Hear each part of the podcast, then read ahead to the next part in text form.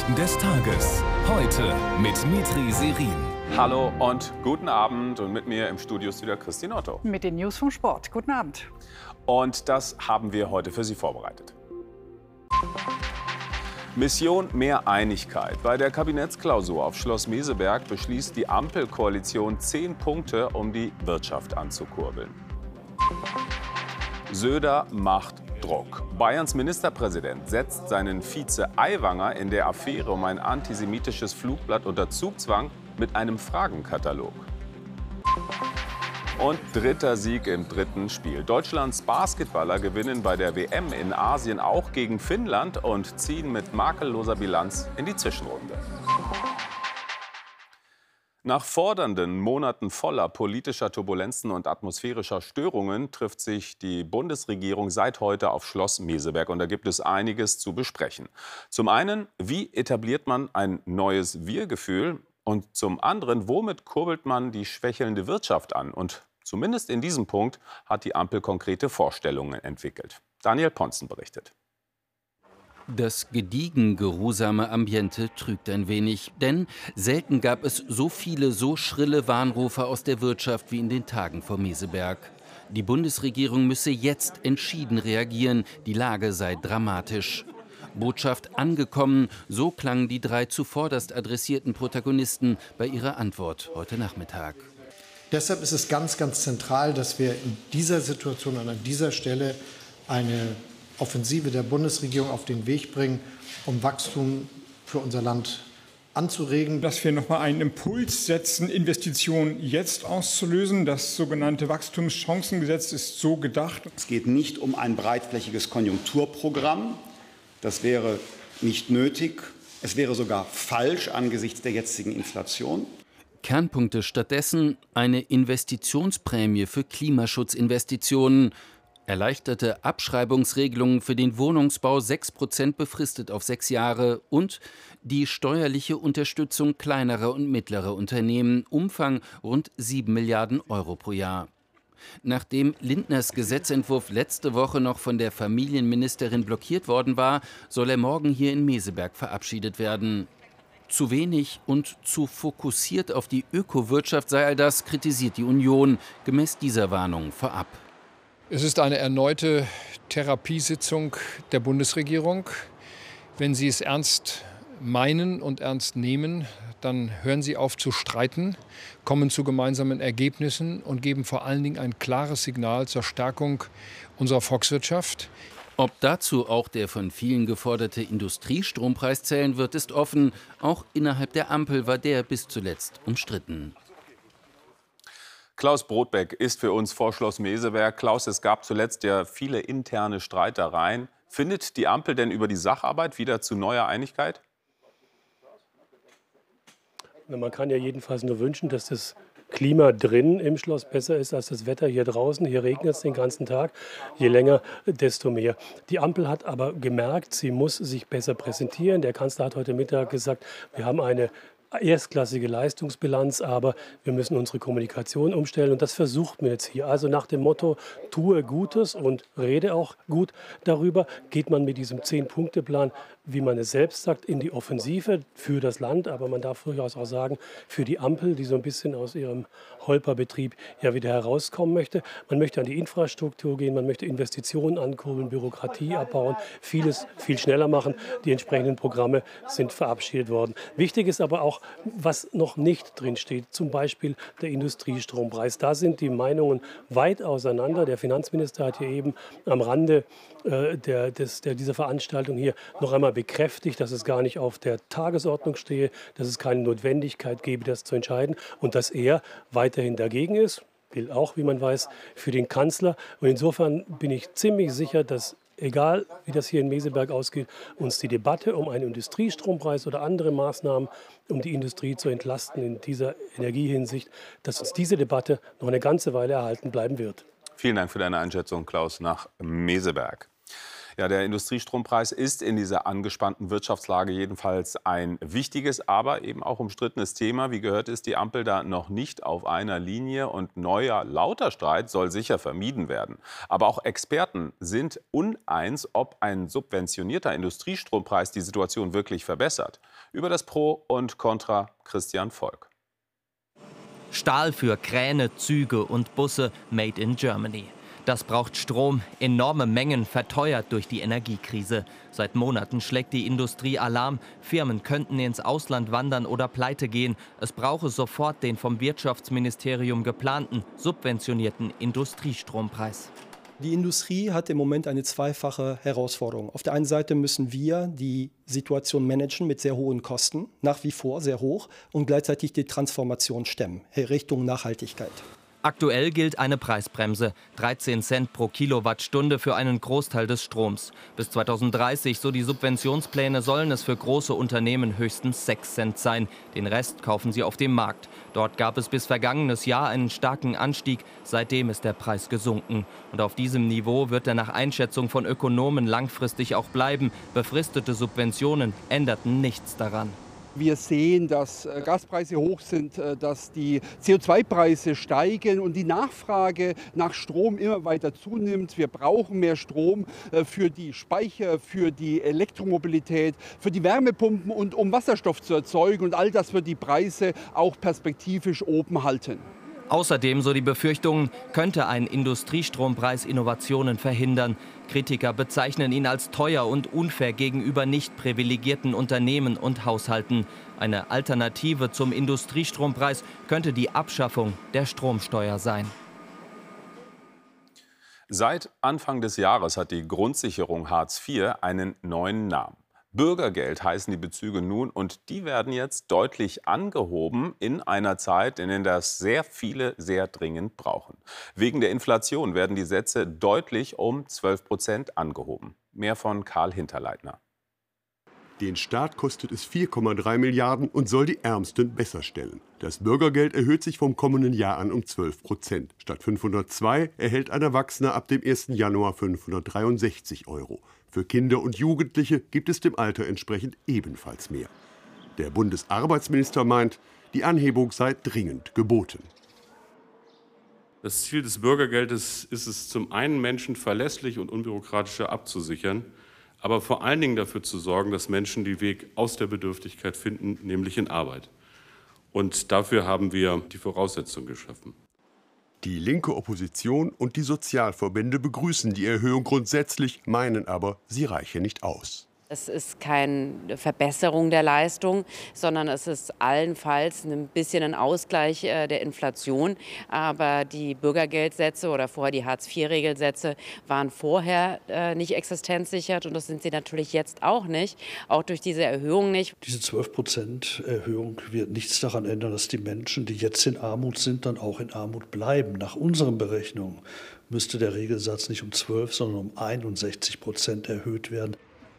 Utopisch meint die Union, die jetzige Steigerung sei in ihrer Höhe angemessen. Ich halte nichts davon, jetzt hier eine Debatte zu führen, als sei man völlig losgelöst von ökonomischen Grunddaten. Die heute angekündigte Erhöhung gleicht im Wesentlichen die Preissteigerungen aus. Weitere Anpassungen gibt es ab jetzt jedes Jahr. Die Affäre um ein antisemitisches Flugblatt durchkreuzt die Wahlkampfpläne der bayerischen Landesregierung. Schließlich wird in sechs Wochen gewählt. Deswegen hatten sich viele vom eilig einberufenen Koalitionsausschuss heute mehr erwartet. Erklärungen des Vizeministerpräsidenten Aiwanger blieben jedenfalls aus. Er soll nun erstmal einen Fragenkatalog beantworten. Also vorerst keine Konsequenzen für den Chef der Freien Wähler. Stefan Leifert berichtet. Ein langer Vormittag liegt hinter Markus Söder und Hubert Aiwanger. Der CSU-Chef kommt alleine. Es ist ein kurzes Statement. Nachfragen heute nicht erlaubt. Söder entscheidet in der Causa Aiwanger. Erstmal nichts zu entscheiden.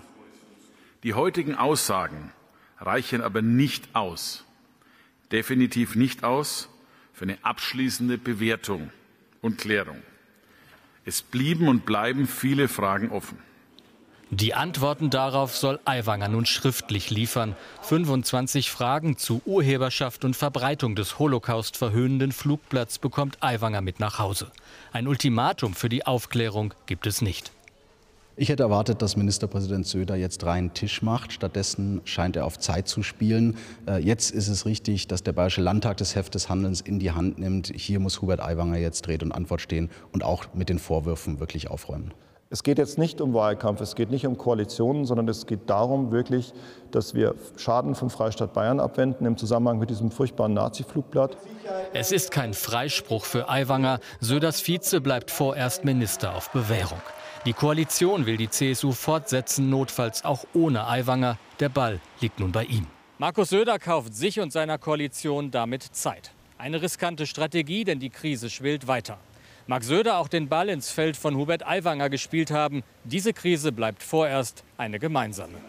Söders Koalition geht mit schwerer Hängepartie in die heiße Wahlkampfphase. Fünfeinhalb Wochen vor der Landtagswahl ist die Ausgangslage offener denn je.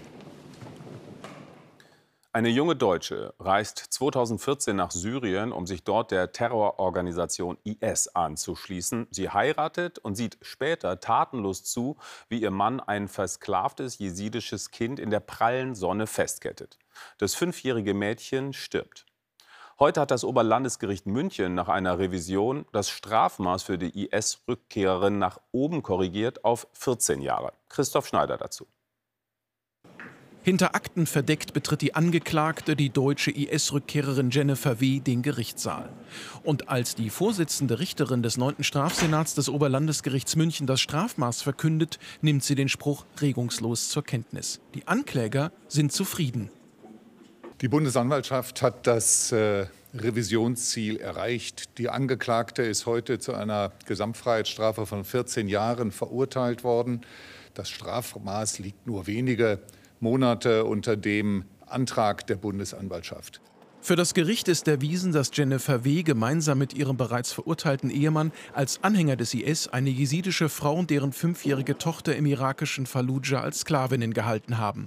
Tatenlos sah Jennifer W. zu, wie ihr Mann das Mädchen in der Hitze fesselte, in der prallen Sonne ließ und es starb.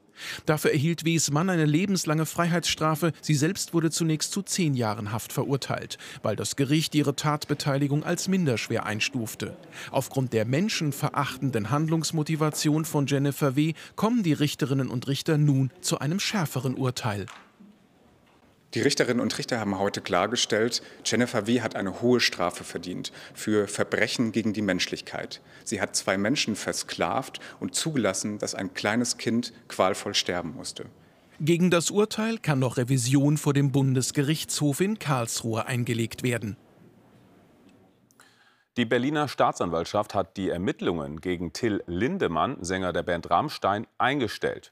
Nach Auswertung der verfügbaren Beweismittel gebe es keine Hinweise, dass Lindemann an Frauen gegen deren Willen sexuelle Handlungen vorgenommen habe. Die Staatsanwaltschaft teilte mit, dass Opfer oder Zeugen sich nicht gemeldet hätten oder nicht auffindbar seien. Der Chef der russischen Gruppe Wagner, Jewgeni Prigozhin, ist nach Angaben eines Sprechers der Söldnertruppe auf einem Friedhof in St. Petersburg beigesetzt worden, im kleinen Kreis, wie es hieß. Die Zugänge wurden kontrolliert, das Gelände von der Polizei abgeriegelt.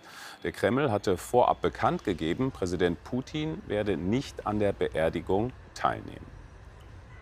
Unser Korrespondent Armin Körper ist in St. Petersburg. Armin, um diese Beisetzung hat es ein Verwirrspiel gegeben. Warum? Genau, vier Friedhöfe wurden seit heute früh für mögliche Beisetzungen in St. Petersburg abgeriegelt. Es wurden den ganzen Tag über Falschmeldungen lanciert, welches, äh, mit, welches Absturzopfer wann wo beigesetzt werden könnte. Am Nachmittag wurde dann tatsächlich einer der Wagner-Männer auf einem Friedhof beigesetzt. Das wurde vorher an die Medien durchgestochen, sodass die dort alle hinfuhren. Genau zeitgleich hat man hier auf dem Friedhof, wo ich jetzt stehe, unter hohem Sicherheitsaufwand Jewgeni Prigozhin im Kreise seiner Familie beigesetzt. Der Kreml hat damit sein Ziel erreicht, nämlich massenhafte Sympathiebekundungen zu vermeiden und zu verhindern, dass die Bilder dieser Veranstaltung um die Welt gehen. Denn mit Jewgeni Prigozhin wurde heute der Leichnam des Mannes, der im Westen vielen als Kriegsverbrecher gilt und den Präsident Putin vor einem Jahr gut noch als Held Russlands ausgezeichnet hat, dessen Leichnam wurde heute heimlich still und leise in der Erde von St. Petersburg begraben. Dankeschön für die Einschätzung nach St. Petersburg, Armin Körper. Ob Flugtickets, Hotels oder Sonnenschirme, in Italien sind die Preise in der Tourismusbranche massiv gestiegen. So kostet ein siebentägiger Urlaub am Meer für eine Familie mit zwei Kindern 19 Prozent mehr als noch im vergangenen Jahr. Das rechnet der Nationale Verbraucherverband vor. Insgesamt liegt die Teuerungsrate aktuell bei mehr als 6 Prozent. Die Folgen, viele Italiener können sich den Urlaub im eigenen Land nicht mehr leisten. Andreas Postel. Rimini, legendärer Badeort an der Riviera Adriatica. An jedem Sommermorgen erwacht dieses Meer aus Sonnenschirmen, weißem Sand und Bella Vita auch am Strand von Irene Metalli. Doch am Ende dieser Saison hat sie deutlich weniger Strandliegen vermietet. Es hätte besser laufen können. Es ist okay, aber im Vergleich zum Vorjahr gab es einen Rückgang. Die Zahl der Menschen ist sehr stark zurückgegangen. Sogar in der Ferragosto-Woche von Mitte August waren nicht so viele Leute da. Wir haben unsere Art, die Ferien zu machen, grundsätzlich geändert. Wir machen jetzt eher nur vier oder fünf Tage. Traditionell verbringen die Italiener ihre Ferien im eigenen Land. Doch laut Nationalem Hotelverband haben in diesem Jahr 40 Prozent darauf verzichtet. Dies ist zum Teil auf die Krise der steigenden Hypothekenzinsen, zum Teil auf den Energieschock der ersten sechs Monate zurückzuführen. Einige haben also ganz auf den Urlaub verzichtet, andere sind gefahren, aber nur für wenige Tage. Vor der Corona-Pandemie erwirtschaftete der Tourismus 6 Prozent des italienischen Bruttoinlandsprodukts. Die Regierung erwartete nun eine super Saison. Doch auch hier im römischen Stadtteil Gabatella, aus dem Regierungschefin Giorgia Meloni stammt, haben die Leute Probleme wegen der hohen Preise für Lebensmittel und Benzin. Es kotzt mich an. Ich muss zusehen, wie die anderen wegfahren und ich muss hier in Rom bleiben. Glücklich, wer den Strand vor der eigenen Haustür hat, auch wenn das nicht den Sommerurlaub ersetzt, der, so die Hoffnung, zur nächsten Saison auch für die Italiener wieder erschwinglicher wird. Und jetzt ein besonderer Blick in die deutsche Vergangenheit. Es gibt immer weniger Zeitzeugen, die aus der Zeit des Nationalsozialismus erzählen können. Aber wie bewahrt man deren Vermächtnis, deren Erinnerungen und Geschichten? Das haben sich Historiker und die Filmuni Babelsberg zur Aufgabe gemacht, mit modernster Technik und dem Ziel, vor allem junge Menschen zu erreichen. Über diese wegweisende Ausstellung Katrin Lindner. Zur Eröffnung der Ausstellung kommt Ruth Winkelmann selbst. Die 94-Jährige weiß, NS-Zeitzeugen wie sie werden immer weniger. Nun erscheint sie jederzeit wie in echt, auch in dieser Brille, ein Abbild ihrer selbst. Also mir ist es alles willkommen, wenn meine Geschichte dadurch weitergetragen wird. Deshalb hat sie ihr Leben in 36 Kameras erzählt. Dank ihrer Hilfe wird Ruth Winkelmann wie in echt erzeugt und jeder kann ihr begegnen, der eine VR-Brille aufsetzt. Unsere Kamera kann das leider nicht einfangen. Sie hat erzählt, wie die Mutter gezwungen wurde, sich von ihrem jüdischen Vater scheiden zu lassen. Er wurde ermordet, wie alle jüdischen Familienmitglieder. Sie ist eine von fünf Zeitzeugen, die jetzt virtuell auf Reisen gehen wenigen Jahren werden die meisten Zeitzeugen leider verstorben sein und es äh, wird keine direkten Begegnungen mehr geben. Und was wir ermöglichen in der VR-Experience ist, dass man den Holocaust-Überlebenden äh, physisch begegnen kann in einem dreidimensionalen Abbild. Schüler sind die Hauptzielgruppe für dieses Projekt. Deshalb hat eine neunte Potsdamer Klasse an der Wanderausstellung mitgearbeitet, die auch an Orte gehen wird, wo rechtsextreme Gewalt aufgetreten ist es wirkt viel echter, als würde man es nur auf so einem 2D-Tablet sehen. Und deswegen, ich finde das richtig cool. Es ist fast wie in echt. Es ist einfach, man kann es noch mal viel besser verstehen, wie es den Leuten halt wirklich ging. In der Pilotphase geht die Ausstellung in Brandenburg auf Tour. Danach soll sie durch Deutschland ziehen und gern noch viel weiter. So, jetzt zur Basketball-Weltmeisterschaft. Und Christine, da bleibt die deutsche Mannschaft auf äh, Erfolgskurs. Mhm, bisher läuft es so gut wie nie zuvor. Zum ersten Mal sind deutsche Basketballer mit drei Siegen nacheinander in ein WM-Turnier gestartet. Nach Gastgeber Japan und Australien wurde auch gegen Finnland klar gewonnen und die Gruppenphase ohne Punktverlust abgeschlossen. Souveräne Vorstellung von Deutschland, die sogar NBA-Legende und Edelfan Dirk Nowitzki mitreißt. Allerdings der Favorit mit Anlaufschwierigkeiten. Finnlands Führung im ersten Viertel schnell behoben. Deutschland wieder ohne NBA-Profi Franz Wagner hoch überlegen. Angeführt von überzeugenden Leader Dennis Schröder. Die noch sieglosen Finnen deklassiert nach der Pause. Das Spiel früh entschieden. Moritz Wagner knackte mit dem letzten deutschen Wurf dann die 100-Punkte-Marke. 101 zu 75, die Gruppenphase problemlos gemeistert. Wir können das heute feiern und dann äh, morgen ist das äh, aber auch äh, wieder vergessen, weil wir uns äh, fokussieren müssen auf die nächsten Spiele. In der Zwischenrunde könnte Deutschland unter anderem auf Slowenien und Superstar Luka Doncic treffen. Zum Tennis. Gut gespielt und dennoch traurig. Laura Siegemund nach ihrer Erstrundenniederlage bei den US Open in New York gegen die Amerikanerin Coco Gauff total verärgert und fast untröstlich. Die Tränen kommen nicht so sehr wegen der Niederlage. Die Umstände sind es. Einen Punktabzug bekommt Laura Siegemund in der Schlussphase nach zwei Zeitstrafen und den wiederholten Beschwerden von Gegnerin Goff über ihr langsames Spiel. Die Zuschauer sind ohnehin schon gegen sie, seit sie den ersten Satz gewonnen hat. Ich fand es äh, teilweise respektlos, wie mich das Publikum behandelt hat. Keine Frage, ich muss einfach schneller sein. Ja. Aber ähm, ja, da so ein, so ein Ding draus zu machen, das ähm, habe ich jetzt auch noch nicht so oft erlebt.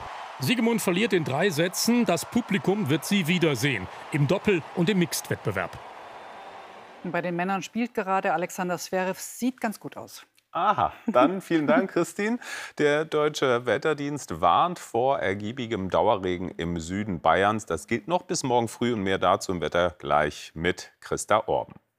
Zur gewohnten Zeit um 21.45 Uhr dann das Heute-Journal mit Christian Sievers. Das war's von uns. Schönen Abend und wenn Sie mögen, bis morgen.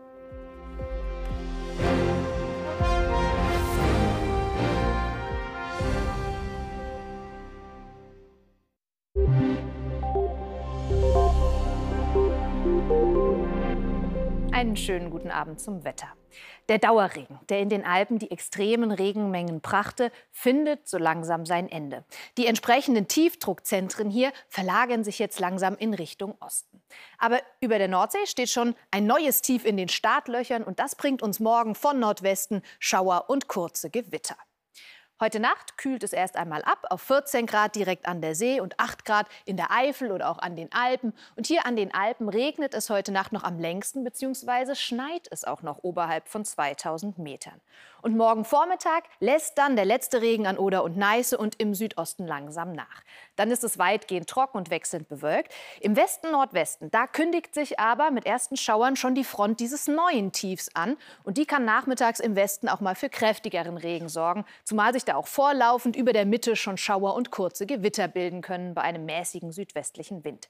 Je weiter wir Richtung Osten und Richtung Süden schauen, desto ruhiger wird der Tag am Nachmittag. Die Temperaturen sind immer noch gedämpft bei 16 Grad an den Alpen und 22 Grad am Rhein.